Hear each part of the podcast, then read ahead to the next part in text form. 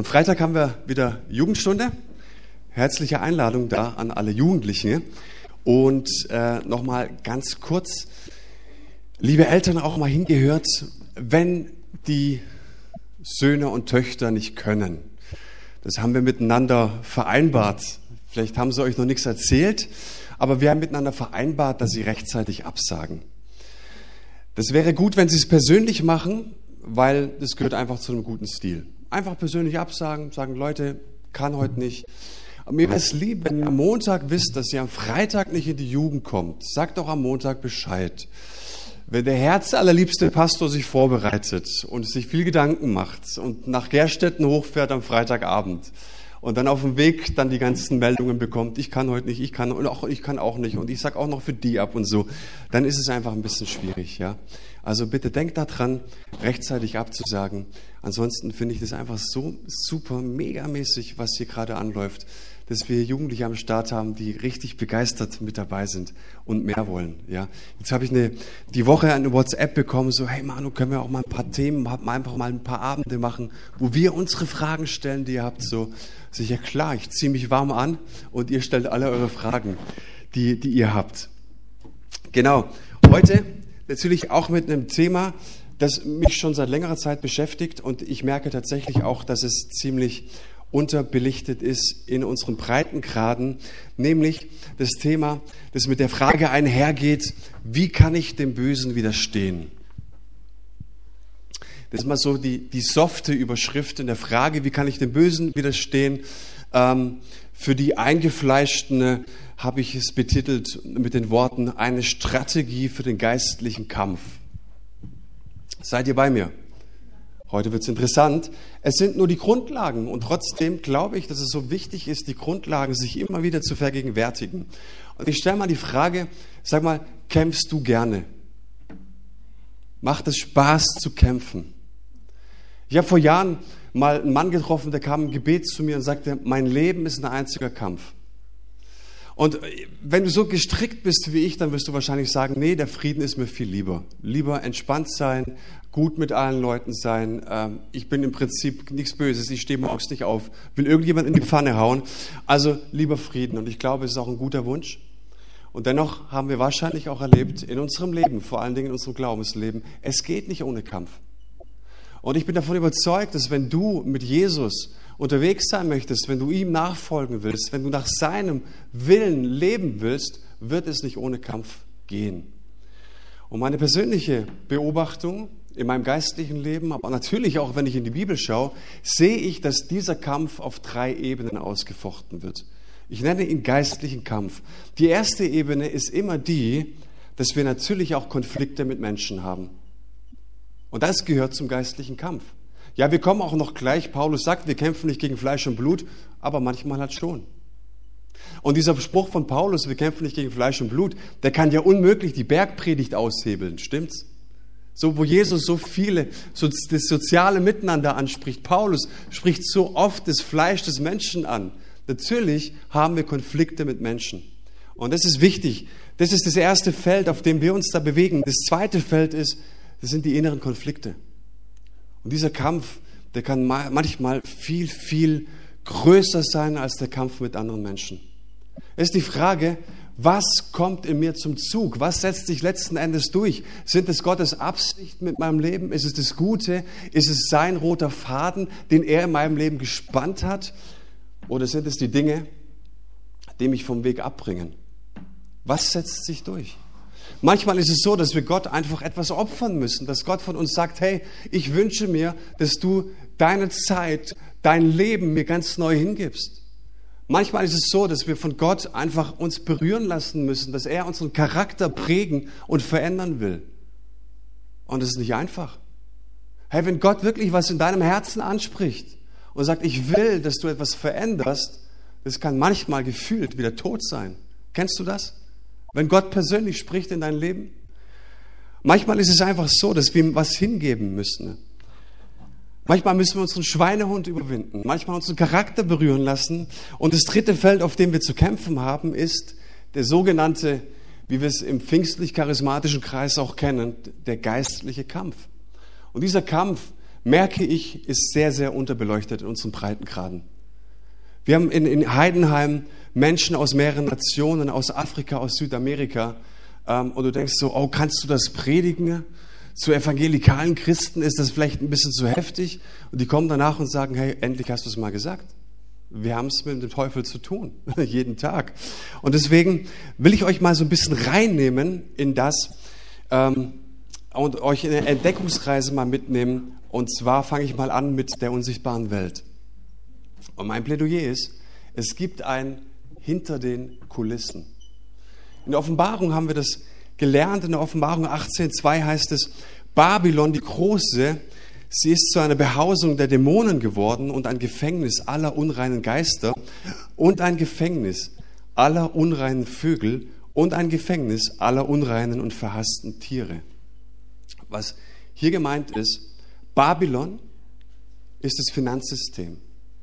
Unser Finanzsystem steht auf einer Ungerechtigkeit. Wie viele Menschen wurden ungerecht behandelt wegen diesem Finanzsystem, das existiert? Und die Bibel sagt uns, wenn dieses Babylon untergehen wird, also wenn Jesus wiederkommt, sehen wir, was dahinter steht. Und wir sehen, dass da nicht einfach nur eine Ungerechtigkeit und Geldscheine waren, sondern dass es eine Behausung ist von Dämonen und bösen Geistern. Also gibt es einen hinter den Kulissen, auch in deinem Alltag. Paulus weiß zu schreiben im sechsten Kapitel des Epheserbriefs, denn wir haben nicht mit Fleisch und Blut zu kämpfen, sondern mit Mächtigen und Gewaltigen, mit dem Herren der Welt, die über diese Finsternis herrschen, mit den bösen Geistern unter dem Himmel. Es gibt ein hinter dem, den Kulissen. Und vielleicht sagst du jetzt, hey, ich habe noch nie einen geistlichen Kampf angezettelt, ich habe auch noch nie einen geistlichen Kampf begonnen. Ja, mag sein. Äh, ich sage auch, lass es sein. Und trotzdem müssen wir verstanden haben, dass der Teufel eine Kampagne gegen uns gestartet hat. Wenn wir in der Offenbarung bleiben und wir gehen heute einfach mal ein bisschen durch die Bibel und wir werden sehen, dass wir bei diesem Thema nicht irgendwelche Halbverse aus der Bibel auseinanderreißen müssen, um da einigermaßen ein gutes Thema draus zu machen, sondern die Bibel spricht Klartext.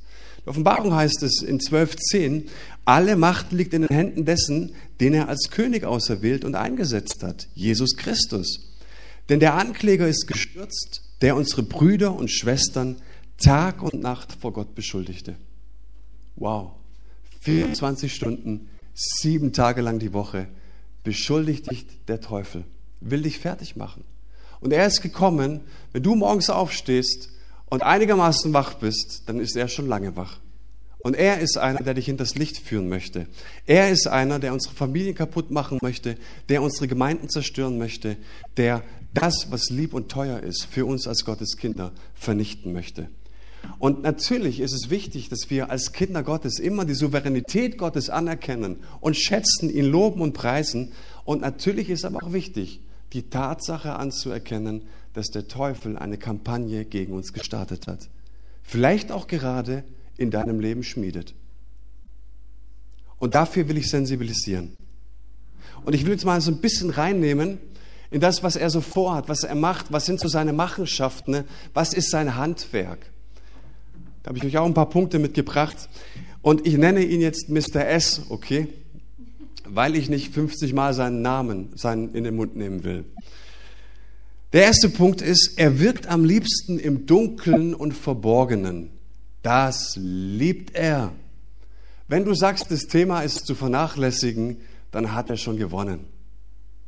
Wenn du sagst, meine Probleme sind meine Probleme, meine Schmerzen sind meine Schmerzen, meine Vergangenheit ist meine Vergangenheit, dann bleibt alles schön im Dunkeln und er hat so viel Angriffsfläche. Wenn wir als Gemeinden sagen, wir haben schwierige Zeiten hinter uns und wir wollen darüber einfach nicht mehr reden, dann hat er Angriffsfläche. Er liebt das Verborgene, das Dunkle. Wenn du Schmerzen an deinem Herzen hast und du kommst nicht raus damit, dann liebt er das. Und deswegen sagt Paulus, fass es in Worte, sprich es aus, formuliere es, artikuliere dein Problem und sprich es laut aus vor Brüdern und Schwestern. Und dann ist das, was im Verborgenen liegt, kommt nach oben ans Licht. Und alles, was am Licht ist, ist entwaffnet. Aber wenn wir unsere Dinge für uns im Dunkeln lassen, dann bieten wir ihm Angriffsfläche.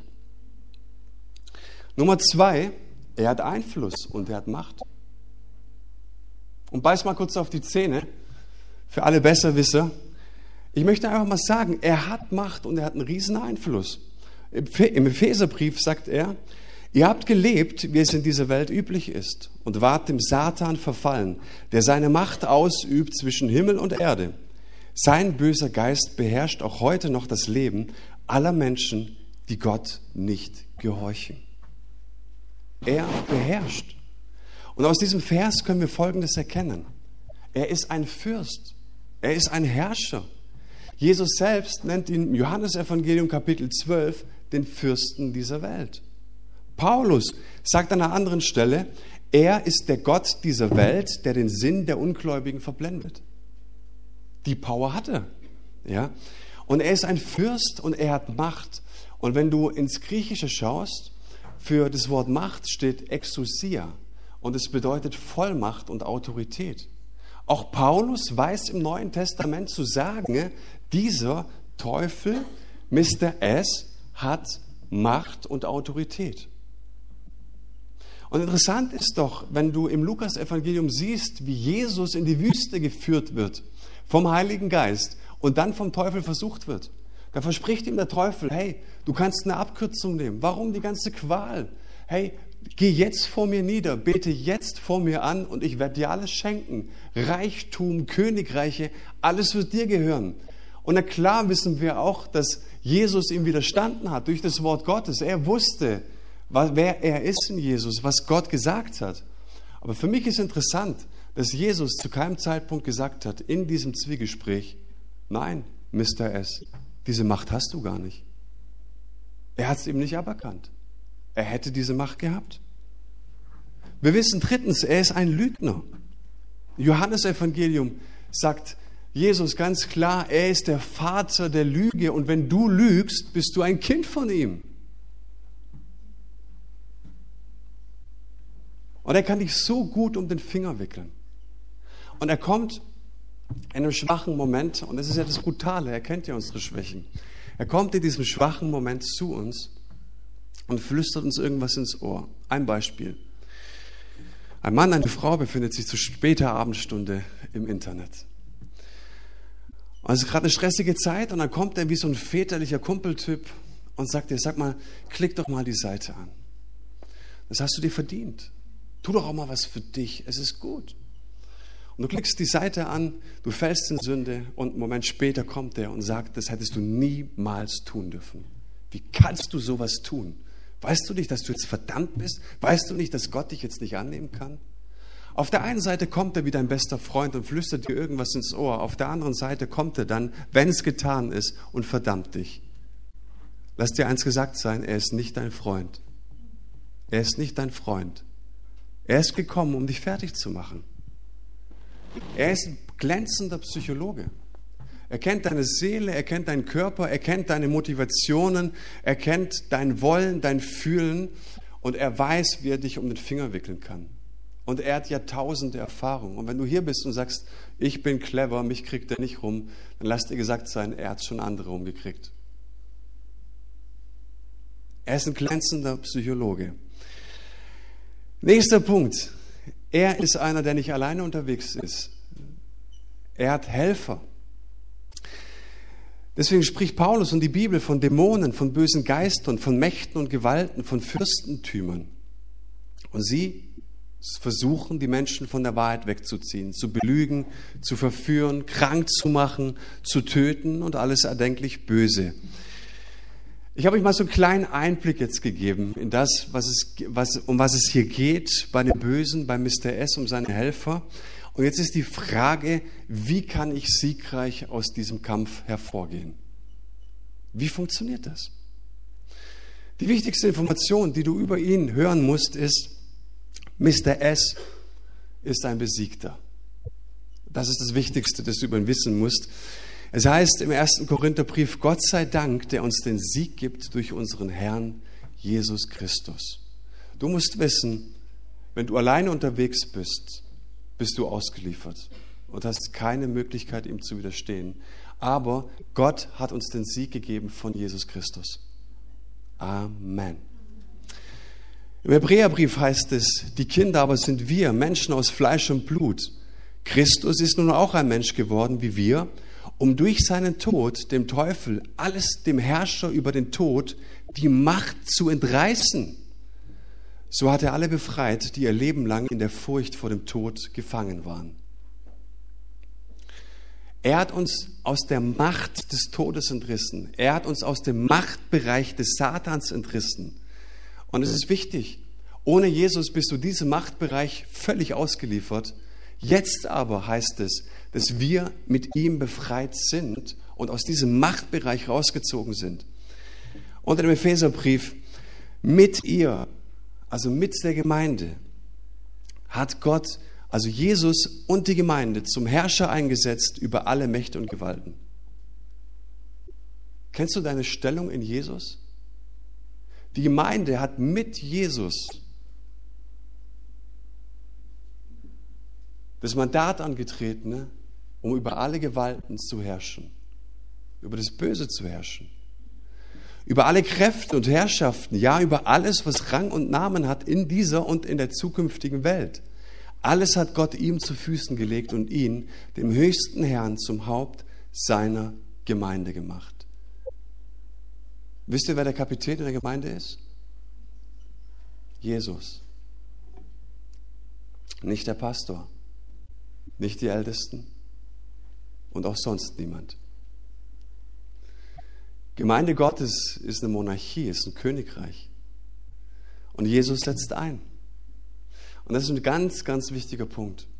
Und wir als Gemeinde haben das Mandat, das Böse, das Zwiehträchtige in der Gemeinde zu verdammen und zu verurteilen und zu sagen, hey, das muss ans Kreuz. Jetzt ist die Frage, wie, wie können wir seine Machenschaften entlarven? Wie funktioniert das? Wie, wie, kriegen wir das ganz praktisch? Ist ja alles ganz nett und vielleicht bist du drin. Mensch, Pastor, erzähl was Neues. Habe ich schon hundertmal gehört.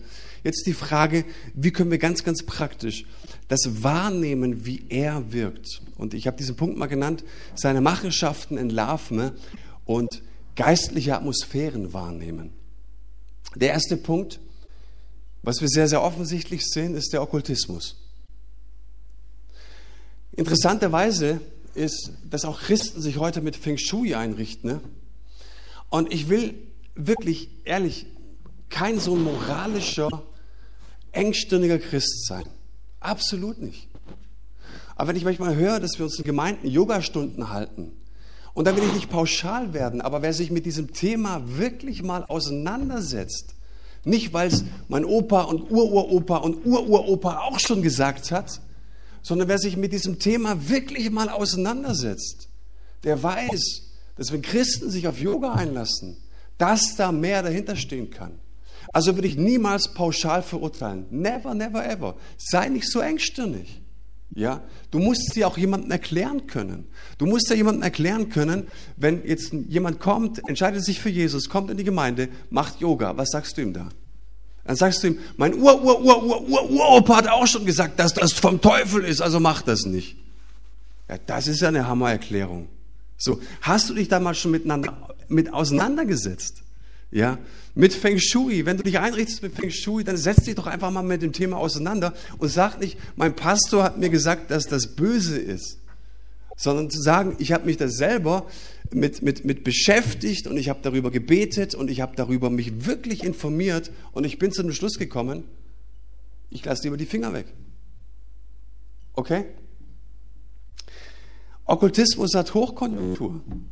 Ich habe gelesen jetzt, Voodoo, ja, also Voodoo weiß ich seit der Kindheit, würde ich eher nicht machen. Nicht, weil ich jetzt ein engstirniger Christ bin, sondern weil ich einfach merke, ist nicht gut. Aber heute haben hochrangig, hochdekorierte Menschen in großen Unternehmen in Deutschland gehen dieser Praktik, Praxis nach. Sie gehen zu Wahrsagern, sie gehen zu Hellsehern und ich würde sagen, es ist kein harmloses Hobby. Und ich möchte Menschen, ganz ehrlich, in der Gemeinde wieder auch aufklären und äh, möchte das auch, egal wo ich bin, Menschen warnen vor diesen Praktiken. Es ist nicht einfach nur harmlos. Wenn du schaust, dass zum Beispiel die Welt, das Nachrichtenmagazin Die Welt, hat neulich einen Artikel rausgegeben, da, da ging es um die okkultistische Seite des Dritten Reiches. Und wenn wir glauben, dass das Dritte Reich einfach nur eine schlechte Zeit war, ist einfach dumm gelaufen, da waren einfach drei bis fünf Menschen, die einfach ein bisschen dumm getickt haben, dann liegst du falsch. Das Dritte Reich war von Dämonen besetzt, von Gewalten, von Herrschern. Es war eine schreckliche Gräueltat. Und vielleicht hast du diese Woche gehört, wie unser Bundespräsident in, in Yad Vashem gesprochen hat. Ich habe die Rede gehört, ich habe geweint. Ich dachte, es ist so, so gut, was er da sagt. Aber das hinter den Kulissen ist auch so entscheidend. Und wir können es anprangern und anprangern und anprangern, dass Menschen heute noch, Entschuldigung, auch heute leider die AfD wählen. Ich provoziere da total. Aber wenn du als Christ die AfD willst, muss ich dich fragen, ob du nur richtig tickst. Weil du damit nicht nur die Schleusen aufmachst für ein paar Menschen, sondern weil du damit mit deiner Stimme auch das Tor öffnest für Okkultismus, für Böses, für Dämonisches. Die AfD ist keine harmlose Partei. Und ich glaube, ein großer Fehler ist, dass unsere Kirche, unsere Prediger vor über 80, 90 Jahren versäumt haben, klar zu sagen, was hier Phase ist. Vielleicht hast du mal, die, ja, die Grafik ist gut. In den USA sind 58 Prozent der Menschen offen für Okkultes. In Großbritannien sind es 45 Prozent, in Australien sind es 46 Prozent, in Kanada ist es ein Drittel. Äh, nicht so viel, oder? Drittel geht ja.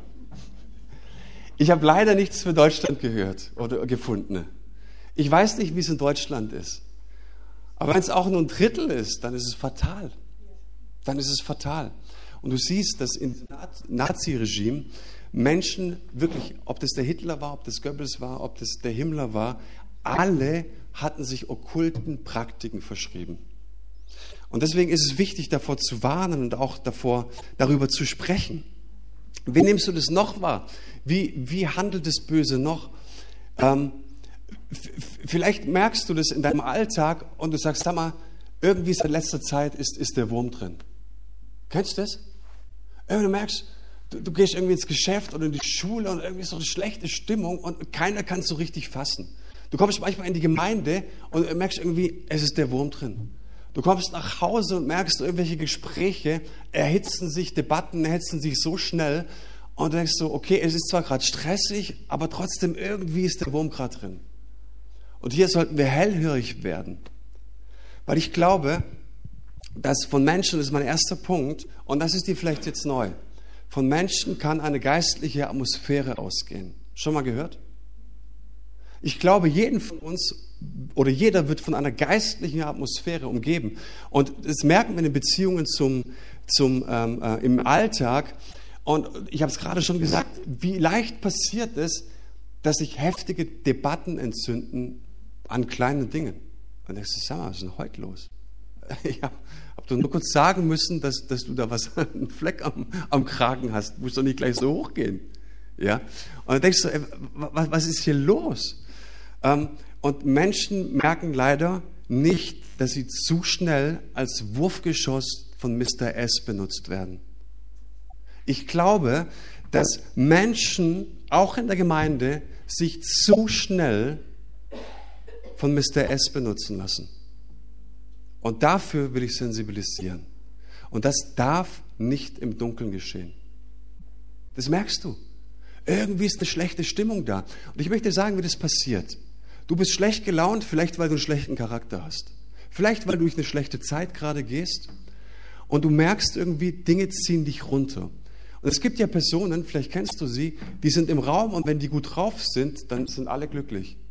Da gibt es wieder Menschen, die betreten den Raum und sind schlecht drauf und alles zieht nach unten.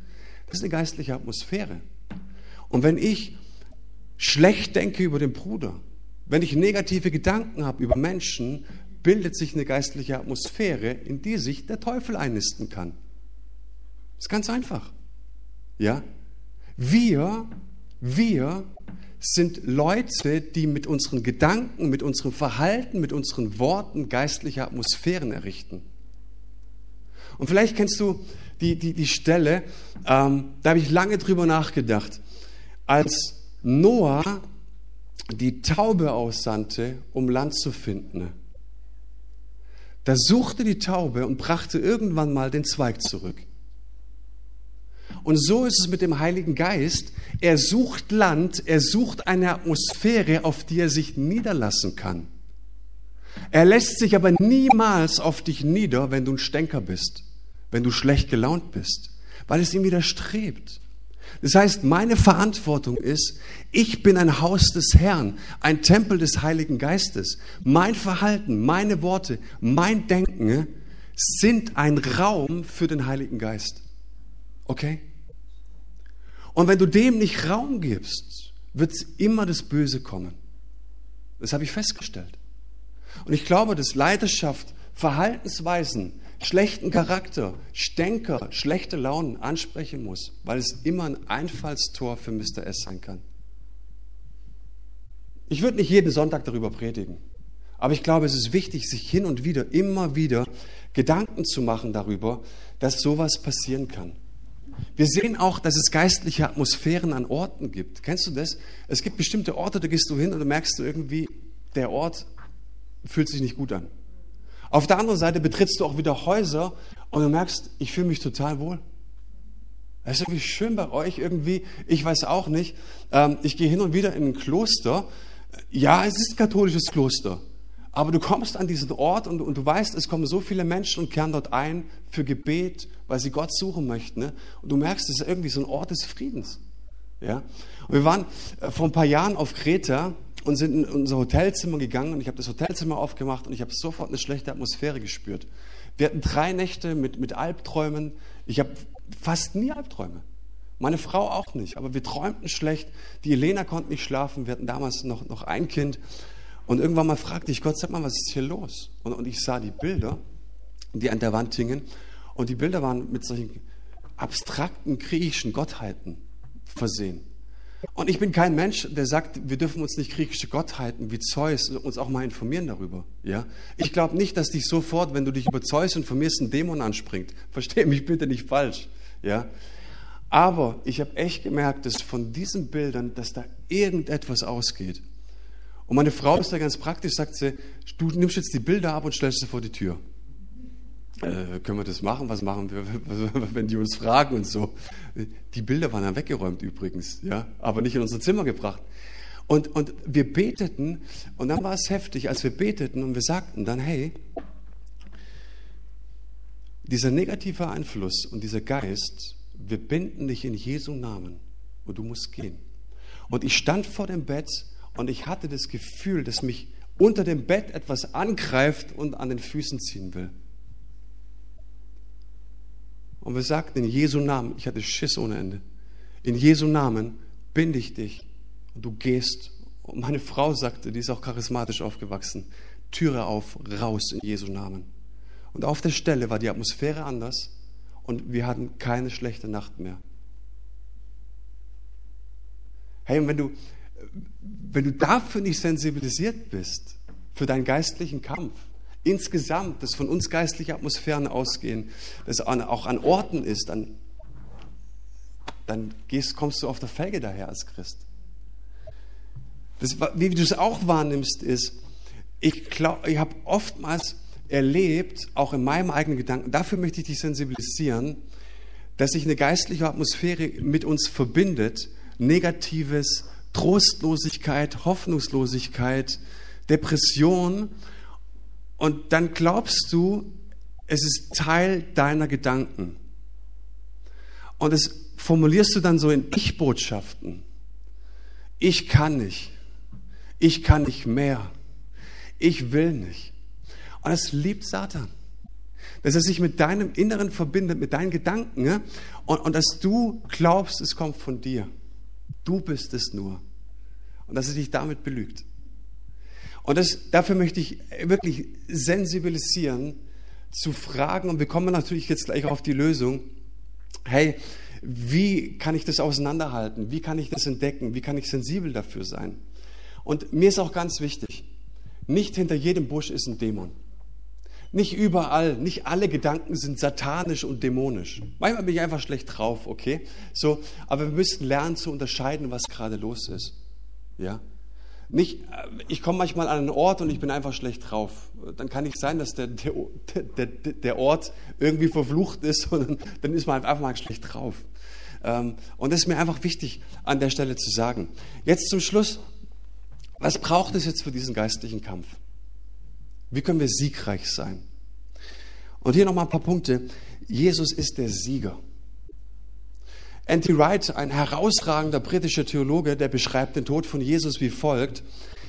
Die ersten Christen glaubten, dass am Kreuz etwas geschah, etwas von so unerschütterlicher Bedeutung und mit so grundlegendem Einfluss, dass aufgrund dessen die Welt nicht mehr so ist, wie sie war. Eine Revolution wurde gestartet.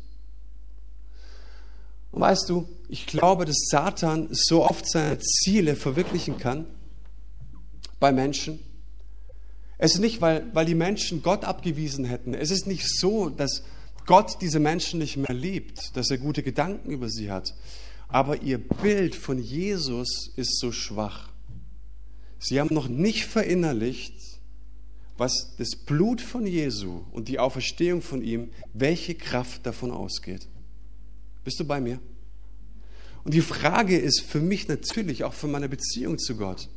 Jesus, wer bist du wirklich in mir? Wer bist du? Denk mal an Paulus. Die Gemeinde von Ephesus war stark angefochten. Was betet Paulus? Dass alle Geister weggehen? Er betet für den Geist der Weisheit und der Offenbarung, damit die Menschen erkennen, wer sie sind in Christus, zu welcher Hoffnung sie berufen sind. Ja?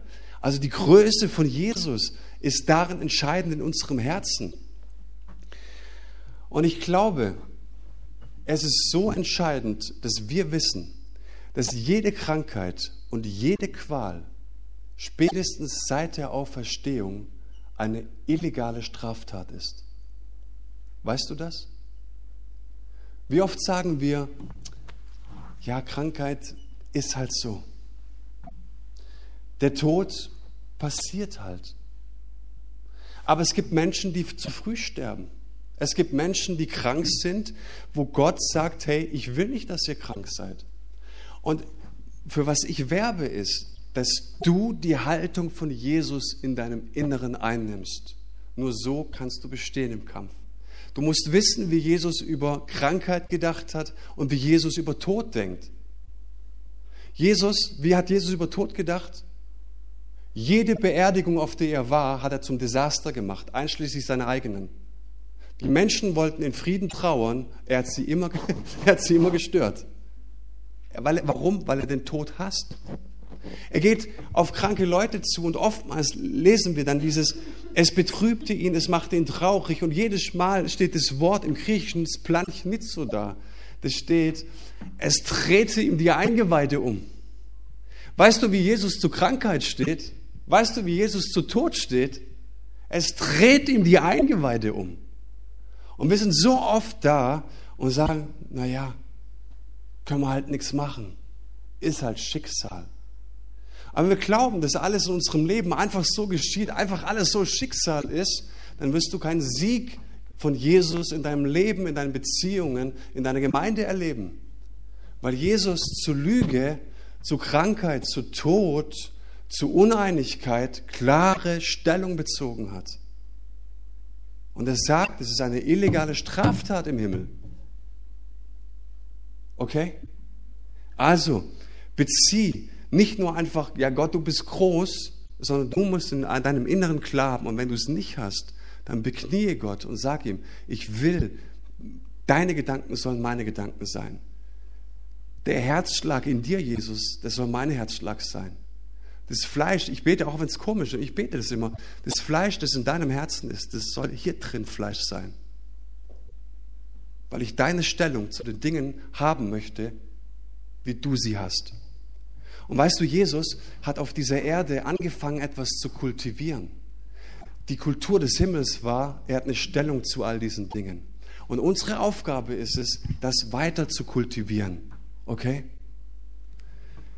Zweiter Punkt, wie kannst du dem Bösen widerstehen? Zuerst du. Was meine ich damit? Du kannst aus diesem geistlichen Konflikt nur dann siegreich hervorgehen, wenn du vorher durch einen Heilungsprozess gegangen bist.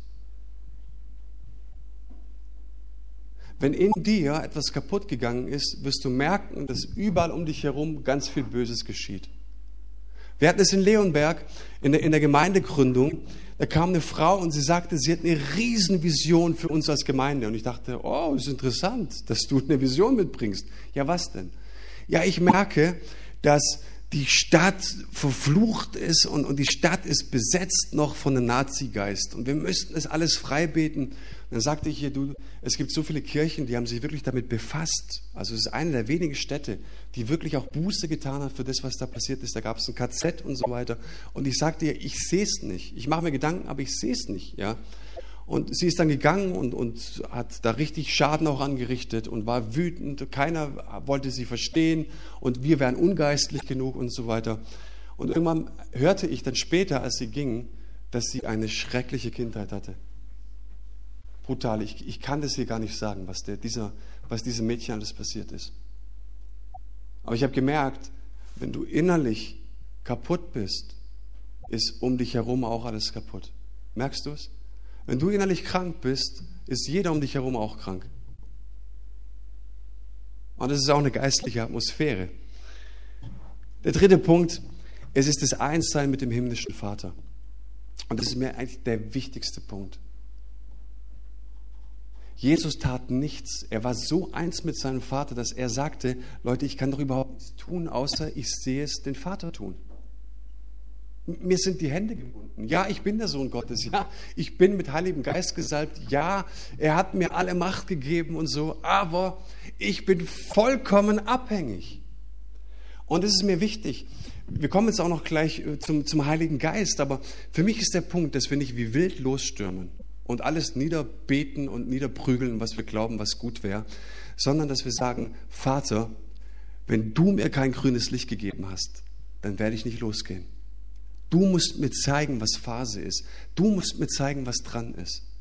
Und das ist eine leidenschaftliche, eine liebende Abhängigkeit vom Vater.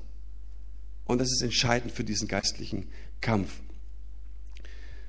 Natürlich ist das Wort Gottes entscheidend in diesem Kampf. Ich habe jetzt eine Barmer-Studie gelesen in Amerika und da heißt es, dass 54 Prozent aller 18 bis 28-Jährigen, leider in Amerika, weniger als dreimal im Jahr die Bibel lesen.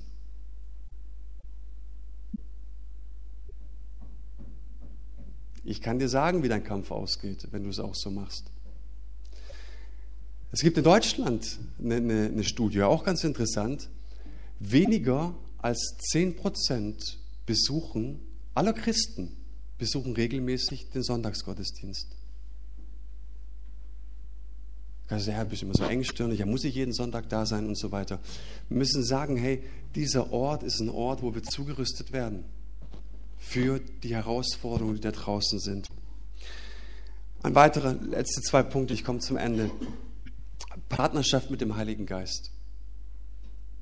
Weißt du, dass, dass Jesus äh, uns nicht langweilen wollte, als er selbst sich hat taufen lassen und als der Heilige Geist kam? Ein Professor von mir sagte mal, weißt du, Jesus hat etwas vorgelebt, er hat mit uns das wahre Menschsein eingeübt. Und wahres Menschsein bedeutet, ich bekenne mich zu Christus, ich steige ins Wasser, ich lasse mich taufen in Jesu Namen, weil ich mit seinem Tod und mit seinem Leben verbunden sein möchte. Danach empfange ich den Heiligen Geist, weil ich vollkommen abhängig bin vom Heiligen Geist. Und Jesus lebte so eine enge Partnerschaft mit dem Heiligen Geist. Wir glauben immer, das war eben der Magic Jesus, stimmt's? Er geht in Situationen rein und er kennt alles. Er kennt böse Machenschaften, böse Gedanken. Das war halt der Jesus, das konnte der halt. Das konnte er deshalb, weil er abhängig war vom Heiligen Geist. Und was Jesus dort eingeübt hat mit uns, wir können es ja heute nachverfolgen, gilt mir natürlich. Und deswegen sagt Paulus auch, ich gebe euch himmlische Gaben, Charismen, Sprachengebet, Geisterunterscheidung, prophetisches Reden. Das gebe ich euch, damit ihr die Machenschaften unterscheiden könnt. Nicht hinter jedem Busch ist ein Dämon, natürlich. Aber vielleicht ist hinter dem Busch wirklich einer. Woher weiß ich das? Ich kriege das nicht raus. Aber wenn wir auf Gottes Stimme hören, wenn wir darauf hören, was er der Gemeinde sagt, und sagt, sag mal, was ist denn hier? Was ist in meinem persönlichen Leben? Was ist in meinen Beziehungen? Was ist in meinem Inneren falsch? Dann kann ich unterscheiden, was dran ist. Und dann kann ich auch gezielt beten. Und ich glaube, Gott hasst nichts mehr als ungenaue Gebete. Ja, wir stellen uns immer unter seinen Schutz. Ja, wir stellen uns unter Segen. Und das Böse muss generell immer gehen. Aber kannst du die Dinge auch wirklich beim Namen nennen? Und dann muss der Teufel fliehen. Aber erst, wenn ich weiß, was genau Punkt der Punkt ist. Und der allerletzte Punkt. Es geht um das Bewusstsein unserer Autorität und Vollmacht. Jesus ist Sieger. Und im Kolosserbrief heißt es, er hat uns aus der Gewalt der Finsternis befreit und nun leben wir unter der Herrschaft seines geliebten Sohnes, Jesus Christus. Wir leben unter seiner Herrschaft. Hast du das gewusst? Das heißt, unter seiner Herrschaft soll ich das kultivieren, was er begonnen hat. Unter seiner Herrschaft rufe ich jeden Morgen, dein Reich komme, dein Wille geschehe, wie im Himmel, so auch auf Erden.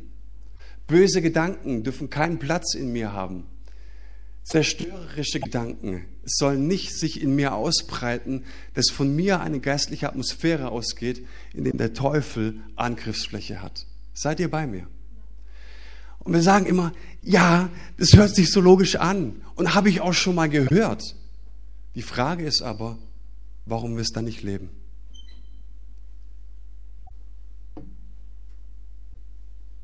Ich glaube, dass der Name Jesu eine Kreditkarte ist. Und von dieser Kreditkarte dürfen wir täglich Abhebungen machen. Und dieses Konto ist im Gegensatz zu meinem eigenen Konto immer voll. Immer. Und wenn du den Namen von Jesus auf deinen Lippen trägst, muss sich das Unmögliche beugen. Es muss sich beugen. Hast du diesen Glauben? Hast du dieses Bild von Jesus, dass wenn du sagst, wenn über meine Lippen der Name Jesus kommt, müssen sich alle Herausforderungen und Unmöglichkeiten beugen in meinem Leben. Amen. Wer es glaubt, wird selig im reinsten Sinne des Wortes. Himmlischer Vater, ich danke dir für dieses Wort. Ich danke dir für so viel Leidenschaft, die du in deinem Herz transportierst, in deinem Wort transportierst, aber vor allen Dingen mit welcher Entschlossenheit du das Böse besiegt hast. Und mit welcher Entschlossenheit du deiner Gemeinde, jedem Einzelnen, den Auftrag gibst, dem Bösen zu widerstehen, dem Bösen zu fliehen und dem Bösen die Stirn zu bieten. Wir danken dir, dass du uns dafür ausgerüstet hast mit einer geistlichen Waffenrüstung. Wir danken dir, Herr Jesus, dass wir in deinem Wort wirklich studieren dürfen und es praktisch anwenden dürfen. Und wir danken dir von ganzem Herzen, dass in dir der Sieg ist über alles. Dass wir unter deinem Herrschaftsbereich stehen, dass wir nicht zu Hause sind auf dieser Erde, sondern dass unser Herz, dass unser Fundament, dass unsere Kraft im Himmel ist. Das, was droben ist, das sagst du, darauf sollen wir uns ausrichten. Daher kommt alles. Und darauf wollen wir schauen und dich preisen und loben. Und wir danken dir, dass du deinen Geist gibst, Herr, dass du uns Unterscheidung gibst in unseren verschiedenen Situationen, was gerade dran ist. Was sollen wir gebieten? Wo sollen wir loslassen? Wo sollen wir uns auch einem Charakter dir neu hingeben, Herr? All das bitte ich, dass du es redest. Und ich glaube, wenn wir hören wollen, möchtest du auch so vielfältig und zahlreich reden. Und das beten wir und preisen dich und danken dir in Jesu Namen. Amen. Singen wir noch ein Lied zum Schluss?